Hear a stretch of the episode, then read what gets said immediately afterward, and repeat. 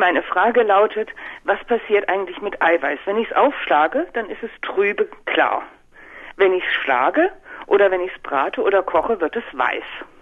Wie macht es diesen Farbwechsel? Ja, das sind also beim Schlagen, beim, beim Aufschäumen äh, und beim Kochen sind das im Wesentlichen immer zwei Phänomene, wobei beim Eischnee das noch ein bisschen andere Gründe hat. Also erstmal zum Kochen, da ist es einfach so, dass eben diese Eiweiße in dem Ei klar, das sind auch solche Albumine und die liegen normalerweise als Kügelchen vor in diesen und die sind umgeben von Wasser, deswegen ist auch das Ei klar so ein bisschen glibberig